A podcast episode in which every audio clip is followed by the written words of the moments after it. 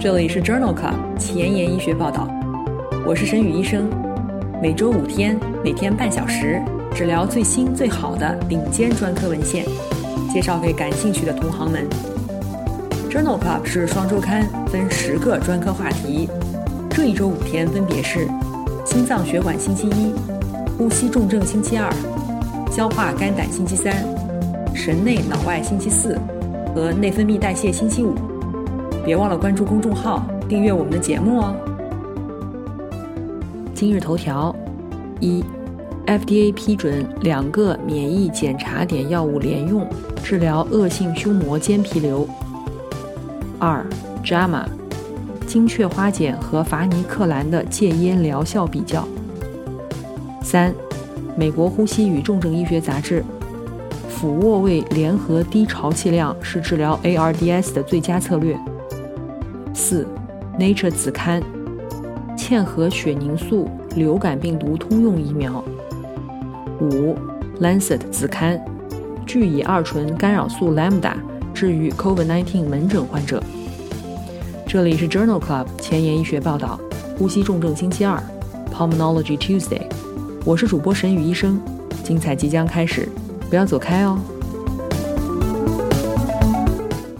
今天的新药研发。我们来聊一聊纳武利尤单抗和伊匹木单抗作为一线方案治疗恶性胸膜间皮瘤。这个适应症已经于二零二零年十月被 FDA 批准。恶性胸膜间皮瘤的系统性治疗仅限于化疗，但是预后很差。在《Lancet》柳叶刀杂志二零二一年二月刊上发表了一项开放标签的随机三期临床研究。在二十一个国家的一百零三个医院进行讨论的是使用纳武利尤单抗联合伊匹木单抗作为一线方案治疗手术不可切除的恶性胸膜间皮瘤。研究的对象是既往未接受过治疗的不可切除的恶性胸膜间皮瘤患者。患者被随机分配到纳武利尤单抗联合伊匹木单抗持续两年，或者是铂类联合培美西塞化疗方案。纳武利尤单抗联合伊匹木单抗治疗的患者给予的药物剂量分别为：纳武利尤单抗三毫克每公斤静脉注射两周一次，伊匹木单抗一毫克每公斤六周一次。化疗组的患者接受的是培美曲塞五百毫克每平方米加顺铂七十五毫克每平方米静脉注射，或者是卡铂五毫克每毫升每分钟三周一次。研究的参与者共六百多人。百分之七十七为男性，平均年龄六十九岁。在中位随访二十九个月以后，与化疗组相比，纳武利尤单抗联合伊匹木单抗显著延长了总生存期，分别为百分之十八和百分之十四。联合治疗组死亡风险降低了百分之二十六，两年的总生存率也显著改善，分别为百分之四十一和百分之二十七。两组均发生了九十一例三到四级的治疗相关不良事件，分别有三例和一例患者死亡。因此，这一项 Checkmate 七四三研究认为，与标准化疗相比，纳武利尤单抗联合伊匹木单抗可以显著的改善恶性胸膜间皮瘤患者的总生存期。今天临床实践的第一部分，我们来聊一聊吸烟与戒烟。香烟通过燃烧将烟草燃烧为烟雾，释放尼古丁、焦油、醇类、酚类、醛类等四千多种化学物质，包括五十多种已知的致癌物质，对健康的危害不言而喻。所有的吸烟者都应当戒烟。医生可以通过五 A 步骤帮助患者戒烟，包括询问 （ask）、建议 （advise）、评估 （assess）、帮助 （assist）、安排 （arrange）。对于想要戒烟的吸烟者，推荐行为干预和药物治疗联合的干预措施。如果戒烟失败，可以调整药物或者强化行为干预。在第三十二期节目当中，我们曾经聊过电子烟和戒烟的话题，有兴趣的朋友可以点击链接重复收听哦。首先，我们来看一看在中国人群当中小气道功能障碍的患病率以及和吸烟的关系。这一项全国性的横断面研究。发表在《Lancet 呼吸病学子刊》二零二零年十一月刊上。小气道功能障碍是一种常见的，但是往往被忽视的呼吸系统异常。这一项中国肺健康研究招募了十个省份五万例参与者。总体上，小气道功能障碍的患病率高达百分之四十三。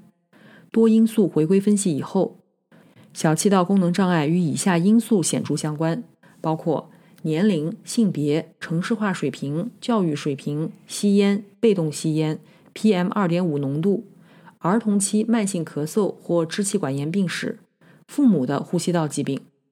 BMI 增加五公斤每平方米。在可预防的危险因素当中，吸烟、PM 二点五和体重增加尤为重要。在男性当中，吸烟与小气道功能障碍之间存在剂量反应关系。据估计，二零一五年中国有四百二十六万成年人存在小气道功能障碍。因此，这项全国性的横断面研究认为，在中国小气道功能障碍非常普遍，吸烟是主要的可改变危险因素。迫切的需要制定和实施有效的一级、二级预防战略，以减轻普通人群中这一疾病的负担。下面分享的两篇文章讨论了如何戒烟。第一篇文章是发表在《JAMA》二零二零年十月刊上的一篇随机对照研究，探讨了电子烟加戒烟辅导对于戒烟效果的影响。研究一共招募了三百六十例有意向戒烟的参与者。随机分入尼古丁电子烟组、非尼古丁电子烟和不吸电子烟组。所有患者均接受戒烟咨询，共十二周，平均年龄五十二岁，百分之四十七为女性。在第十二周，与不吸电子烟的参与者相比，使用尼古丁电子烟患者停止吸烟的比例更高，分别为百分之二十一和百分之九点一。但是到第二十四周时，这样的差异不再显著。研究同时发现，在第十二周时，与不吸电子烟的患者相比，非尼古丁电子烟的戒烟组戒烟率并没有显著差异，分别为百分之十七和百分之九点一。但是在二十四周时，差异扩大，分别为百分之二十和百分之九。吸电子烟最常见的不良事件是咳嗽和口干，因此作者认为戒烟十二周。尼古丁电子烟戒烟组的戒烟率最高，但是到二十四周时，这种差异不再显著。由于研究提前结束，尼古丁电子烟和非尼古丁电子烟戒烟效果的差异仍然需要进一步的研究。第二篇关于如何戒烟的文章，同样也是发表在《JAMA》二零二一年七月刊上。在戒烟方面。精确花碱被证实比尼古丁替代疗法更加有效，而伐尼克兰是一种烟碱型乙酰胆碱受体激动剂，可以阻断尼古丁与该受体的结合，发挥戒烟作用。目前，这是指南推荐的一线戒烟药物。这项随机对照研究比较了金雀花碱和伐尼克兰的戒烟效果和耐受性。这项非裂效性的开放标签随机研究。包括了一千四百例尝试戒烟的成年人，所有患者在电话行为干预的基础上，随机分入精确花碱一点五毫克每天六次，并逐渐减量，持续二十五天；或者是伐尼克兰零点五毫克 BID，逐渐加量至一点零 BID，持续八十四天。在随访六个月以后，精确花碱的成功率为百分之十一，伐尼克兰为百分之十三。伐尼克兰组略高，P 值等于零点零三，但是伐尼克兰组的不良事件发生率更高。因此，作者认为金雀花碱与伐尼克兰相比，在戒烟成功率方面略差，但是不良事件更少。今天分享的最后一篇文章讨论了戒烟以后的体重增加问题。许多患者抱怨戒烟以后体重会增加。但是戒烟以后的体重增加是否会减少戒烟带来的健康益处还不清楚。在《JAMA Network Open》杂志二零二一年五月刊上发表了一项来自澳大利亚的全国性队列研究，评价了戒烟以后的体重变化与心血管疾病、二型糖尿病、癌症、COPD 和全因死亡风险之间的关系。研究一共招募了一万六千例参与者，平均年龄四十三岁。研究的确发现，戒烟成功者体重增加更明显，相对增值达三点一四公斤，BMI 相对增加了零点八二公斤每平方米。总的来说，不论戒烟以后的体重变化如何，戒烟后的总死亡风险小于继续吸烟者。戒烟同时减重的患者，死亡的总风险降降百分之五十；体重不变，死亡总风险降低百分之二十一；体重增加小于十公斤者，死亡风险降低百分之七十六；体重增加大于十公斤的患者，死亡风险降低百分之六十四。根据 BMI 来分析，得到了同样的结论：BMI 降低、BMI 不变，或者是身高小于两公斤每平方米。或身高大于两公斤每平方米的参与者当中，死亡风险均显著降低，风险比为零点六一、零点八六、零点三二和零点二六。因此，这一项来自澳大利亚的全国性队列研究认为，大量戒烟参与者体重增加，但是这与慢性疾病或者死亡风险增加无关。临床工作繁重琐碎，无暇追踪最新研究。但主任又天天催着写课题吗？那就订阅播客 Journal Club 前沿医学报道，每周五天，每天半小时，这里只聊最新最好的临床文献。想知道哪一天是你感兴趣的专科内容吗？一定要关注我们的公众号 Journal Club 前沿医学报道。今天临床实践的第二部分，我们来聊一聊急性呼吸窘迫综合征的治疗。急性呼吸窘迫综合征 ARDS。特征是急性发作的双侧肺泡浸润和低氧血症，大多数的患者需要直接接受完全支持模式的有创机械通气。关键性的治疗还包括合理使用镇静剂、严密的血流动力学管理、营养支持、血糖控制、快速评估和治疗院内感染，以及预防深静脉血栓、胃肠道出血。在既往的节目当中，我们曾经多次聊到过机械通气。分别是在第四十二期、一百三十二期和一百六十二期的节目当中，有兴趣的朋友可以点击链接重复收听哦。选择 ARDS 的最佳通气策略是十分复杂的。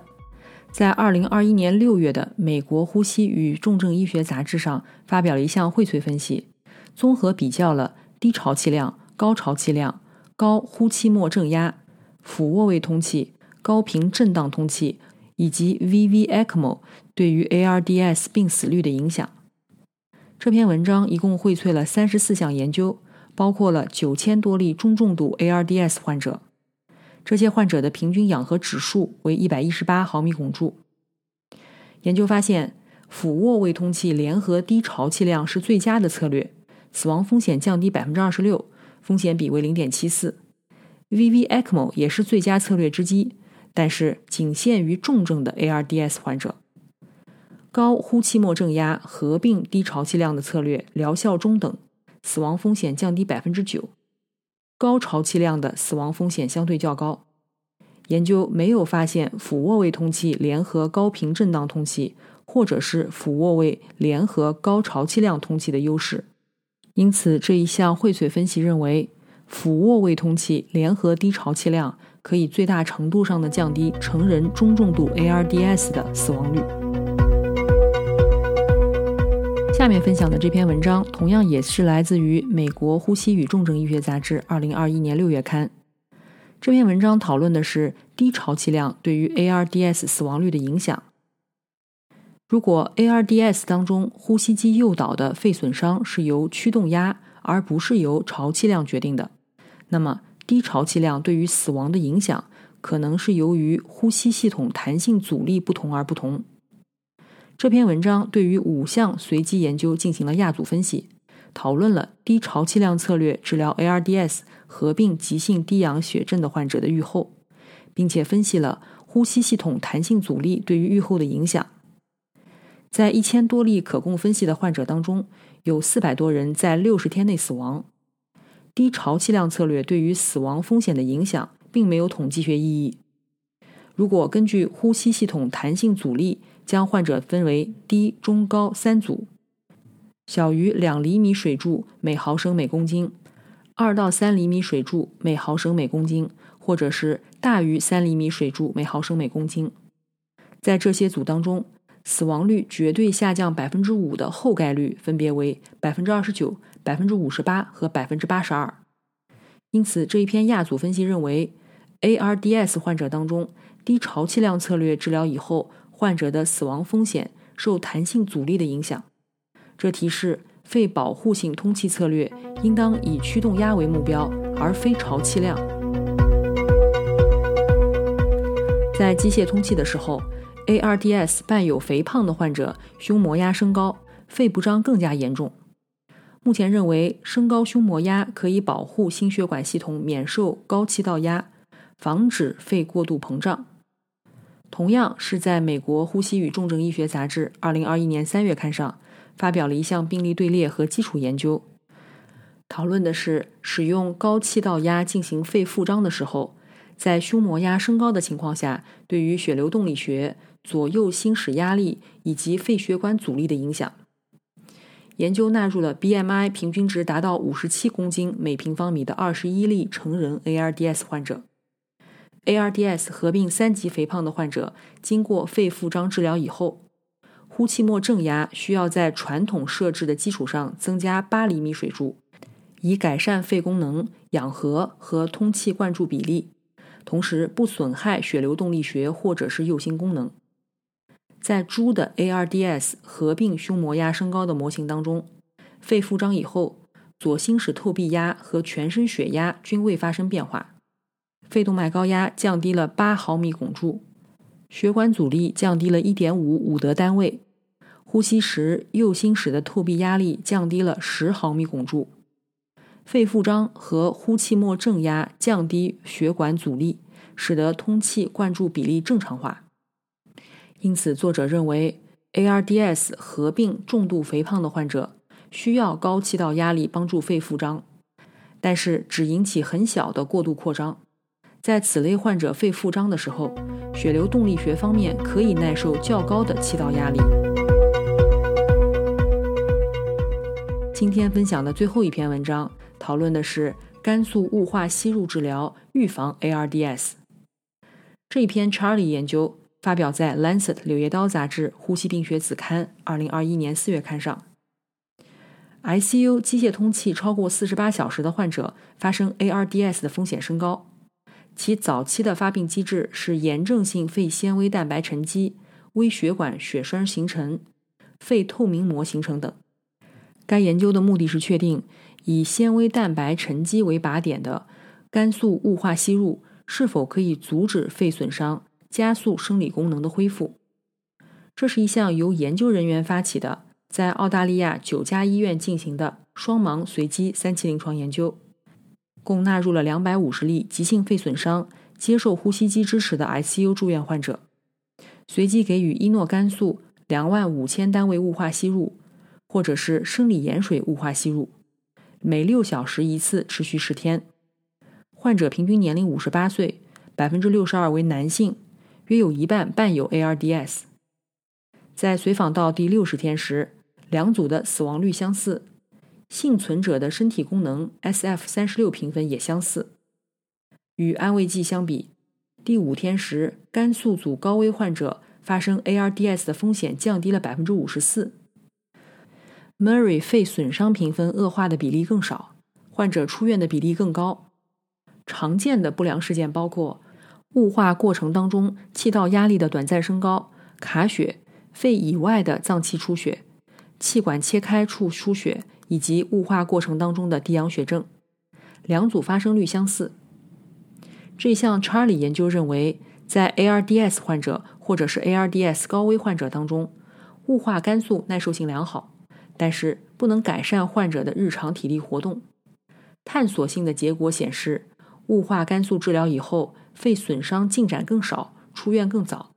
但仍然需要进一步的研究评价雾化肝素是否能够加速此类患者的康复。今天的前沿医学板块，我们来聊一聊嵌合血凝素流感病毒通用疫苗。文章发表在《Nature Medicine》二零二零年十二月刊上。季节性流感病毒的抗原漂移，每一个季节不断发生变化。而大流行期间的抗原漂移通常不可预测。传统的流感病毒疫苗诱导的病毒株特异性的中和抗体，对抗病毒血凝素蛋白，经常需要重新配置，这妨碍了大流行的防范工作。这一项单盲随机安慰剂对照的一期临床研究，评价了嵌合血凝素疫苗的安全性和有效性。共五十六人参与了研究，分别给予第一针减毒活疫苗和第二针 AS 零三灭活疫苗。或者是两针 AS 零三灭活疫苗或安慰剂，两针之间间隔三个月，免疫接种十分安全，并且针对保守的血凝素产生了广泛持久的功能性的免疫应答。因此，作者认为嵌合血凝素有可能被开发为广泛预防流感病毒的通用疫苗。今天的 COVID-19 板块，我们来聊一聊。聚乙二醇干扰素伽马治疗 COVID-19 门诊患者的有效性和安全性。这项二期临床研究发表在《Lancet》柳叶刀的呼吸病学子刊，二零二一年五月刊上。目前只有单克隆抗体被证明对于 COVID-19 患者有效。该研究使用的聚乙二醇干扰素伽马是一种三型干扰素，参与先天抗病毒应答，具有对于呼吸道病原体的活性。是一项双盲安慰剂对照的研究，探讨了聚乙二醇干扰素伽马治疗轻重度 COVID-19 门诊患者的安全性和有效性。共招募了六十例七天以内出现症状的门诊 COVID-19 患者，随机分配到聚乙二醇干扰素伽马一百八十微克皮下注射一次，或者是安慰剂组。从用药后的第三天，干扰素组的病毒 RNA 水平下降幅度。显著的大于安慰剂组。到第七天，干扰素组百分之八十的患者已经检测不到病毒载量，而安慰剂组仍然有百分之六十三的患者仍然能够测到病毒。在调整了病毒基线载量以后，干扰素治疗以后第七天无法检测到病毒的可能性更大，优势比达四点一二，而且干扰素的耐受性良好，轻度短暂的转氨酶升高发生率。与安慰剂组相似，因此这项双盲安慰剂对照的研究认为，聚乙二醇干扰素伽马加速了 COVID-19 门诊患者的病毒下降，